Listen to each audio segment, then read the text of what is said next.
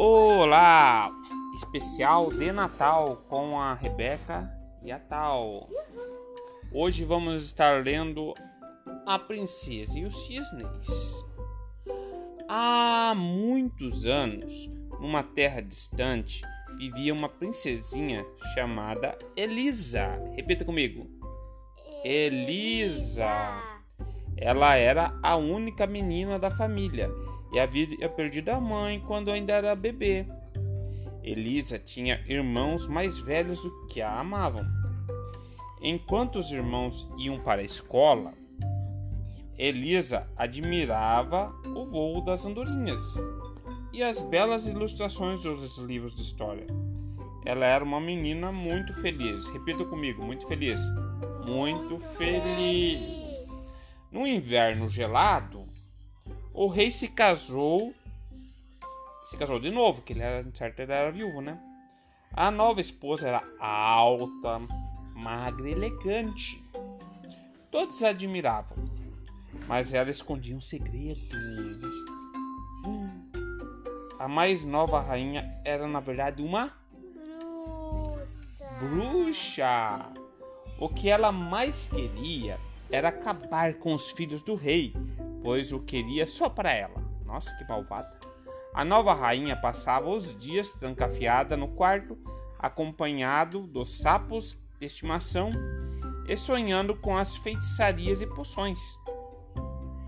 Um dia, quando os príncipes voltavam da escola, encontraram a rainha esperando por eles no caminho. Ela fez um feitiço e os transformou em cisnes e ordenou que voasse para bem longe. Ela só não fez nada contra a pequena Elisa, para que o rei não desconfiasse. Os anos passaram e Elisa transformou-se em uma bela moça.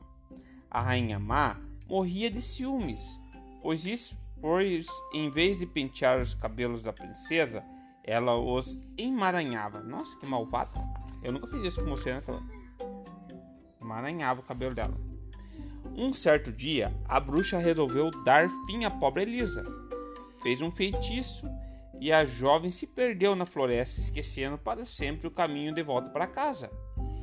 Sozinha na floresta, Elisa estava muito amedrontada. Foi então que algo maravilhoso aconteceu. Um bando de cisnes se aproximou. Eram uns onze irmãos, aos quais ela não havia muitos anos. A rainha má nos transformou em cisne, lembra, Rebeca? Contou o irmão mais velho. Mais uma vez por ano, nós voltamos a ser humanos, continuou. E depois de um longo abraço, eles planejavam junto como levaria Elisa para com eles, né? Elisa e os irmãos conversaram a noite toda. Os príncipes contaram a ela histórias incríveis. Elisa contou a eles cada uma das malvadezas da nova rainha. Depois de tantas histórias, Elisa pegou no sono. Enquanto ela dormia, os irmãos se apresentaram para apanhar um tipo de capim, bem longe e resistente, longo e resistente, que só nascia nas margens do lago. É, os irmãos então passaram a noite tecendo um tapete de capim. Nossa, que legal! É que nem tipo cestinha de bambu. Ao nascer do sol, os onze irmãos se transformaram em cisne de novo.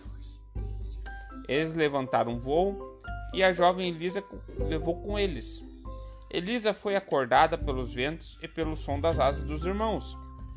Ela viu que estava sendo levada no tapete de capim e se sentiu feliz e aliviada, pois estava na companhia de seus irmãos amados. Depois de voar o dia todo, eles pararam para descansar nas rochas à beira do mar. As ondas quebraram nas rochas e assustaram Elisa. Eles precisavam descansar. Elisa fechou os olhos e repetiu para si mesma: Eu quero sonhar com, com um jeito de quebrar o feitiço da rainha e tornar meus irmãos humanos de novo. Elisa adormeceu e sonhou com um castelo nas nuvens. Uma linda fada brilhante, levando um ramo verdinho, se aproximou e sussurrou: Somente você poderá quebrar o feitiço.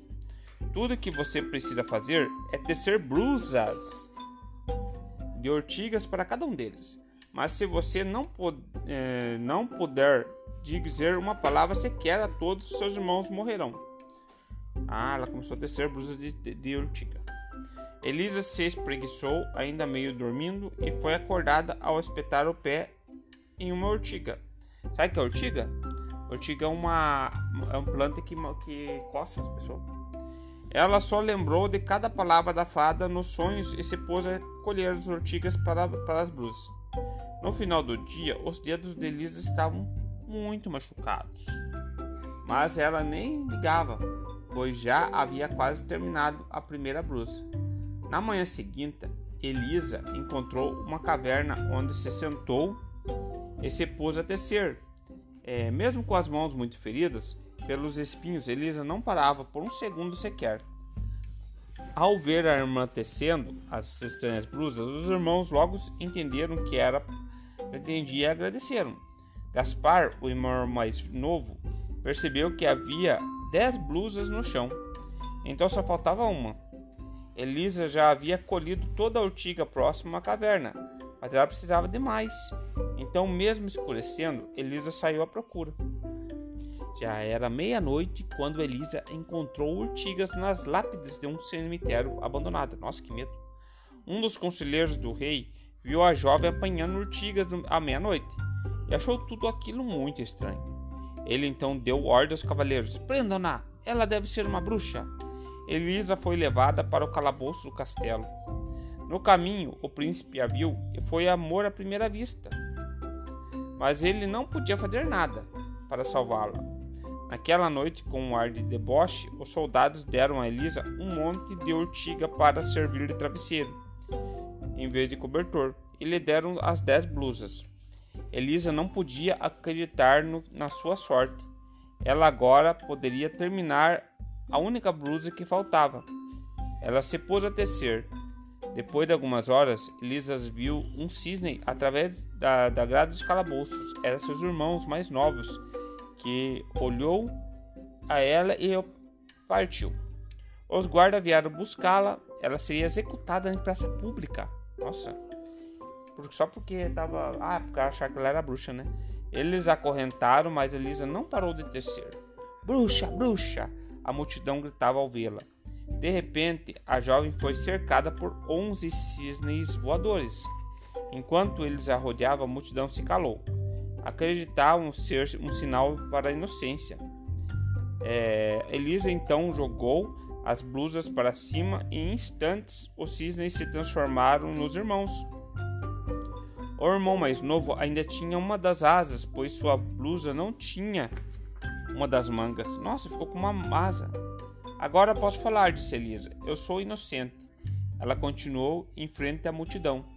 O príncipe, explodindo de tanta felicidade, se aproximou de Elisa e de seus irmãos e disse: Elisa, você aceita se casar comigo? Agora podia falar. Elisa sorriu e respondeu: Sim. E aquela foi a primeira de muitas e muitas palavras que eles trocaram. Então Elise e o príncipe, acompanhados dos onze irmãos, foram cantar as boas novas ao rei. Que legal! Só que um ficou com a asa de, de, de cisne, não entendi. Ficou com a, com, com a mão e com a asa de cisne. É assim que é a história mesmo? Uhum, é? Então tá bom. Tchau. Tchau, Feliz Natal. Fale Feliz Natal. A Rebeca falou Feliz Natal. Tchau.